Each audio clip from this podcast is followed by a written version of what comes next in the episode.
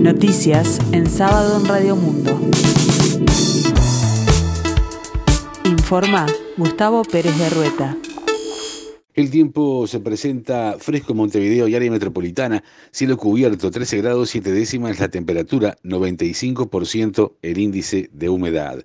Una bebé de un año resultó herida de bala en Unidad Casaballe, fue baleada en un brazo e ingresada al hospital Pereira Rosell, indicaron fuentes de la investigación a Montevideo Portal. El incidente ocurrió en las inmediaciones de Gustavo Volpe y Senda 5, los médicos Constataron la lesión en el brazo con orificio de entrada y salida de la pequeña. Está fuera de peligro la chiquita, indicaron los médicos. Según los vecinos, el autor sería un hombre con problemas de adicción. El presidente Luis Lacalle Pou analizará este lunes la suba del precio de los combustibles junto al equipo económico de gobierno. Aunque el mandatario había anunciado que el encuentro se concretaría este viernes, finalmente la reunión se postergó para la tarde de este lunes. Mientras tanto, la ministra de Economía, Azucena Arbeleche, viajó y se encuentra en Asunción junto al canciller Francisco Bustillo para mantener reuniones con autoridades paraguayas sobre la flexibilización del Mercosur, informó el diario El País. Este martes se someterá a consideración del plenario de la Cámara de Diputados la creación de una comisión investigadora por las licencias de FENAPES. El diputado colorado Felipe Esquipani presentó la solicitud de la comisión que investigue sobre licencias irregulares de docentes en secundaria. Este martes será sometida a votación en el plenario de la Cámara de Representantes. Gloria Alves, referente uruguaya en la lucha por los derechos de las personas trans, murió por COVID-19. Con más de 30 años de militancia por los derechos de las personas trans y de la comunidad LGBTI, dejó un legado imborrable para las nuevas generaciones, la creación de la ley de trabajo sexual, la ley de derechos a la identidad de género y más recientemente la ley integral para personas trans por su participación en el diseño de esas leyes, por su militancia incansable, por la prevención de enfermedades de transmisión sexual y su batalla contra la explotación sexual de niñas, niños y adolescentes fue reconocida a nivel nacional e internacional.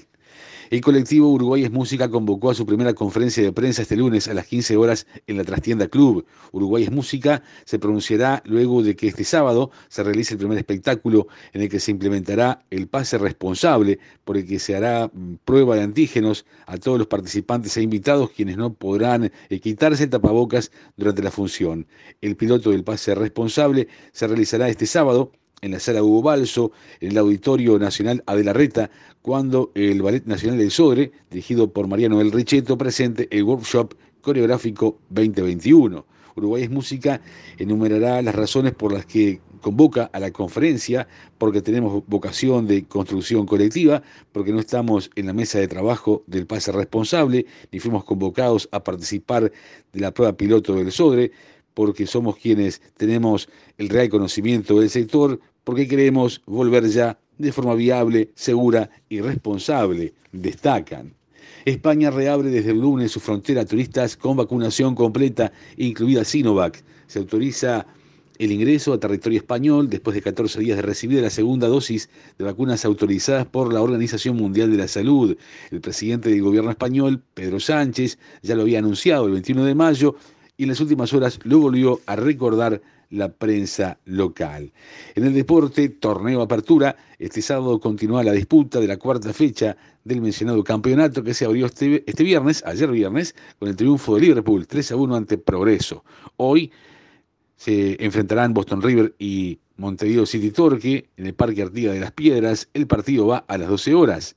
Luego, Plaza Colonia Nacional en el Parque Prandi a las 15 horas. Posteriormente, Sudamérica Cerrito en el Estadio Juan Antonio Lavalleja de Minas a las 17 horas 15 minutos. El domingo 6 tendrá los distintos partidos, en este caso Rentistas Deportivo Maldonado en el complejo Rentistas a las 15 horas. Cerro Largo se enfrentará a River Plate en el Estadio Villa de Melo a las 17 horas 15 minutos. Y Wanderers recibirá a Peñarol en el Parque Viera a las 20 horas 15 minutos. La actividad se complementará este lunes 7 con el partido Fénix Villa Española en el Parque Capurro a las 15 horas. Y este domingo se realizan las elecciones más grandes de la historia de México. En el marco de una campaña marcada por la violencia, se elegirán diputados, gobernadores y casi 20.000 cargos locales. Estas elecciones federales, también llamadas intermedias, tienen varios puntos de interés, pero el principal de ellos será el número de diputados que obtiene el partido del presidente Andrés Manuel López Obrador, AMLO, el Movimiento Regeneración Nacional Morena, en los comicios en los que López Obrador fue elegido como mandatario, celebrados en el año 2018, su sector obtuvo 256 escaños, lo que permitió gobernar hasta ahora con mayoría en la Cámara de Diputados. Perder la mayoría absoluta en las elecciones lo dejaría en una posición incómoda en los tres años que le quedan de gobierno.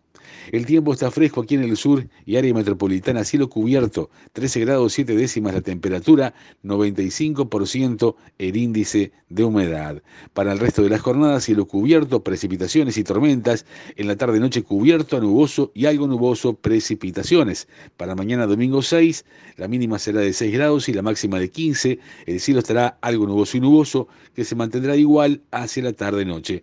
Para el lunes 7 de junio, la mínima será de 4 grados y la máxima de 17. El cielo se presentará nuboso, periodos de algo nuboso y en la tarde-noche nuboso a cubierto, precipitaciones.